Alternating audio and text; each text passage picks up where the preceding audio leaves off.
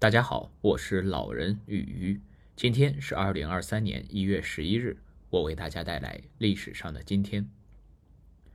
一八六八年一月十一日，中国教育家、北大校长蔡元培出生。二零二一年，一部《觉醒年代》火爆全国，他把我们带回到那个壮怀激烈的年代，让我们热血沸腾，深刻感受到了思想的光芒、理想的魅力和青春的力量。也把蔡元培这位革新北大、开学术与自由之风的北大校长再次带入人们的视野。我们可以看到蔡元培先生对于教育的深刻理解，对于师生的爱护，以及对于政府的不妥协。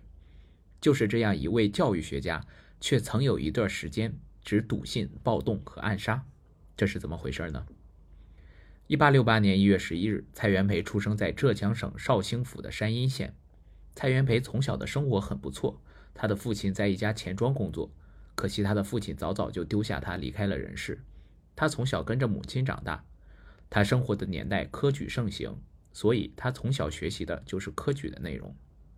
蔡元培十三岁时，别人还在玩的时候，他就开始学习八股写作了。在十七岁的时候就考中了秀才，二十四岁就已经是举人了。他在第二年便去了北京参加会试。在会试结束之后，蔡元培去找了之前认识的考官李文达，他想让李文达看一下他的文章怎么样。李文达看过之后，觉得他的文章很好，但是这并不代表着北京的老师也会喜欢。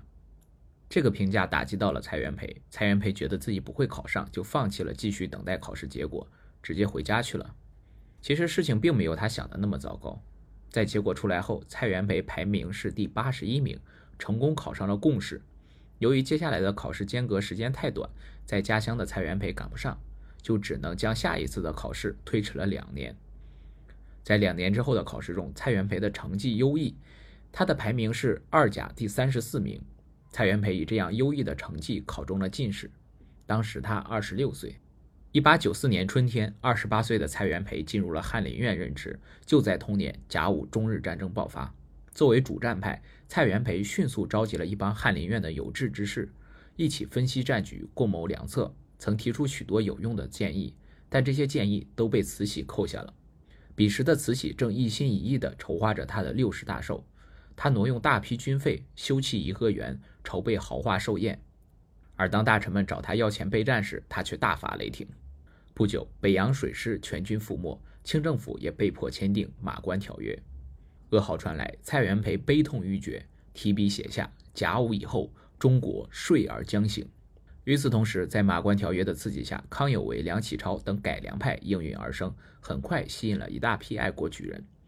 但蔡元培对于他们的变法却只是默认，不参与其中，认为他们只想靠少数人进行变革，而不注重人才的培养。一八九八年九月，维新变法失败了，但让蔡元培始料未及的是。慈禧竟下令残杀谭嗣同等爱国志士，两次受挫之后，他终于意识到要扭转国家的颓势，必须培养一批新青年，换掉这些国家的蛀虫。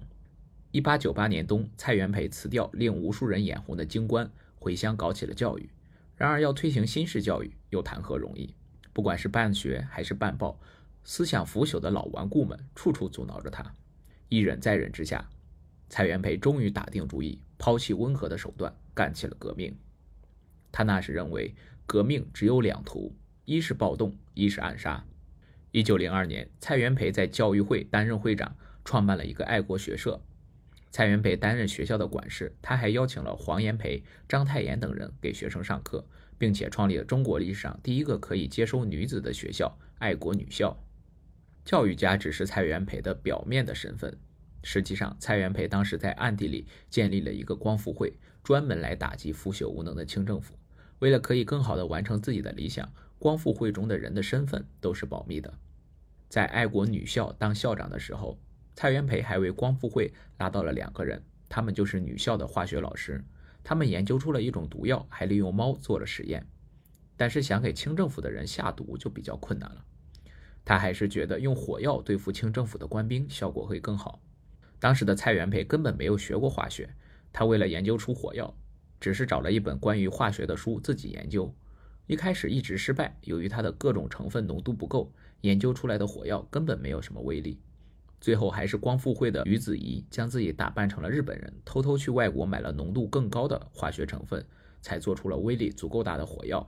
一九零五年，清政府派人去国外考察，在车站的时候遭到了袭击，袭击者使用的就是蔡元培制造出来的火药，他研制的元培牌炸药体积小，威力大，一时间清政府的高层官员频频遭到暗算，只可惜没能炸到慈禧。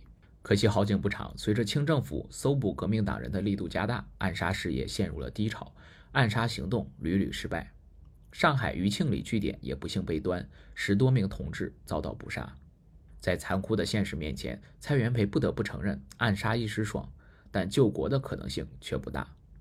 正是这一段经历，让他坚定了教育救国、为国家培养新式人才的志向，也让他后来成为北大永远的校长。好了，我们今天的分享就到这里。我是老人与鱼，我们下期再见。